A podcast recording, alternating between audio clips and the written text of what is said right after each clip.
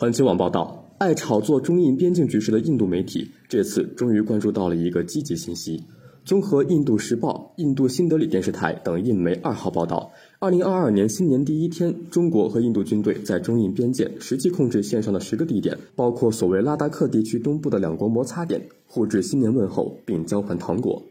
印度时报》提到，这一举动是在中印第十四轮军长级会谈前进行的，会谈可能于本月晚些时候进行。此外，这家印媒表示，此举也是双方欲缓解长达近二十个月边境对峙的表现，这有助于缓解边境紧张局势。同时，高级别外交和军事对话也将解决这些问题。印度一名高级军官称，印度新德里电视台称，同日印军也保持这一传统，在停火之际与巴基斯坦军队在两国边境互送了糖果。关于中印边境的最新情况，中国外交部发言人赵立坚在二零二一年十二月二十一号的例行记者会上曾做介绍。赵立坚表示，目前中印边境局势总体平稳，中印双方正通过外交和军事渠道就推动边境局势缓和保持对话沟通。感谢收听羊城晚报广东头条，我是主播徐杰。